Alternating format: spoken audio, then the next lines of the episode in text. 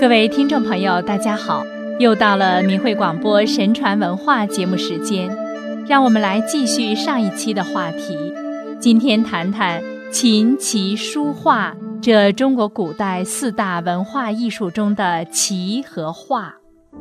棋的文化也是神传的文化，相传起源于尧舜之时。晋朝的张华在《博物志》中说。舜以子商君虞，故作围棋以教之。《陆史后记》中记载，尧娶妻傅仪氏，生下儿子丹朱。丹朱品行顽劣，尧来到汾水之滨，见两位仙人在两株翠绿的桂树下对坐，画沙为道，以黑白行列作阵图。帝上前请教改变丹珠的方法，一位仙人说：“丹珠喜欢争斗而性情愚鲁，应当用他喜欢做的事情来安定他的心。”于是仙人指着沙道和石子道：“此谓一平，一名为棋，局方而静，其圆而动，以法天地。”自立此系，是无解者。尧回去后，教会丹朱围棋，用围棋特有的动静结合的智慧，转变了丹朱争强好胜的性格。《世说新语》中记载了一则小故事：东晋与前秦正在打仗，负责战事的宰相谢安正在与朋友下棋。这时，仆人送来一封遗书，谢安看完后，将书信放在一边，仍旧像之前一样专心下棋。朋友问他书信的内容，谢安回答说：“孩子们打败了敌人。这一场战争关系着国家的存亡，然而谢安却能够忍耐心中的欢喜。”这样处变不惊的涵养，也是一种围棋带来的智慧啊！围棋的智慧还包含了天象、义理、兵法策略和治国安邦。古人喜欢将小小的棋盘视为战场。汉代马融有赋云：“略观围棋兮，法于用兵；三尺之局兮。”为战斗场，唐太宗也雅号围棋。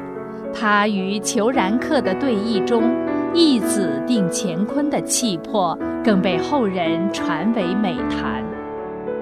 围棋的规则虽然简单，但是变化无穷。棋盘象征着宇宙，中间的一点天元代表宇宙的中心。棋盘的三百六十点。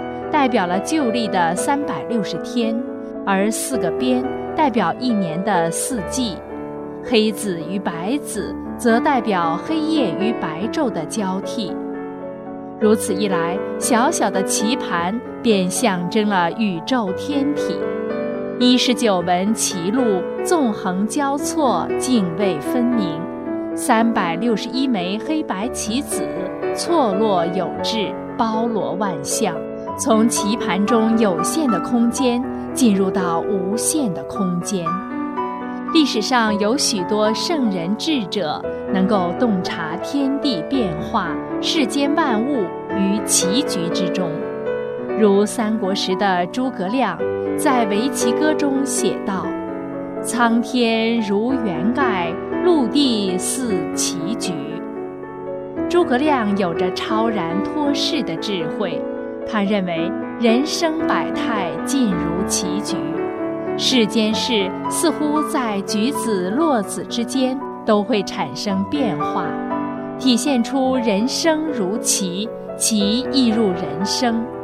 人可以不下棋，但不能不走人生的棋，因为人一出生就在其中，一盘棋结束可以重来。而人生的棋局只有一盘，落子无悔，又岂有回头的道路？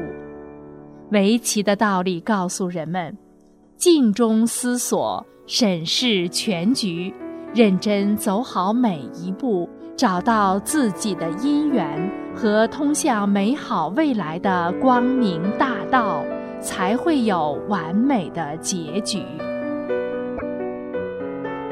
再来说说画，画又称中国画或是国画。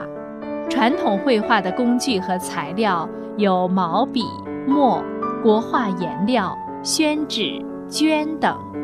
题材可分人物、山水、花鸟等。技法分为工笔和写意。中国画与书法一样，以落笔的轻重急徐。以及水墨的浓淡，勾画出线条的刚直或柔和、严整或飘逸，也表现出千万种不同的姿态以及韵味。书画本出同源，两者皆重视形神兼备的特点。一个好的画家能把人物的神态刻画出来，也叫传神。技法上需做到意到笔随，得心应手。北齐时，曹仲达善画佛陀、菩萨，所画人物似一披薄纱，犹如刚从水中出来一般，被誉为“曹衣出水”。唐代吴道子被尊为一代画圣，善画佛像、神仙和广阔的宇宙。笔法圆转飘逸，所画人物衣袭飘举，具有天衣飞扬、满壁风动的效果，被誉为吴代当风。从古代画家作品及其笔法上，人们可以看到其纯净的心态、内在的精神力量及从中获得的审美艺术关照。中国画讲究意境，与山川万物灵犀相通。人们赞美一幅画时，常常会说：“诗中有画，画中有诗。”不管是诗和画，都展现出了世间万物的生命气息。元代王冕一生爱美咏梅，他画的墨梅，画面题诗云。不要人夸颜色好，只留清气满乾坤。他画出来的不只有梅花的形状与神态，还有梅花傲雪的精神。唐代王维一心向佛，在他的画《江山雪霁图》中，天高淡远，又含万千气象，使人想到他的诗。江流天地外，山色有无中，表现的是他宽广而淡泊的胸怀。这些画作意味隽永，使人感受到生命的真意。其实，真正能够触动心灵的艺术品，不是一时的情感宣泄所能完成的，他们是用一颗纯善纯美的心。创作出的真正的艺术，不会随着时间的流逝而失去光彩，在人们的眼中、心中将永垂不朽。琴棋书画精妙绝伦，不愧为中华艺术之奇葩，从中可领悟到神传文化的蕴深意远。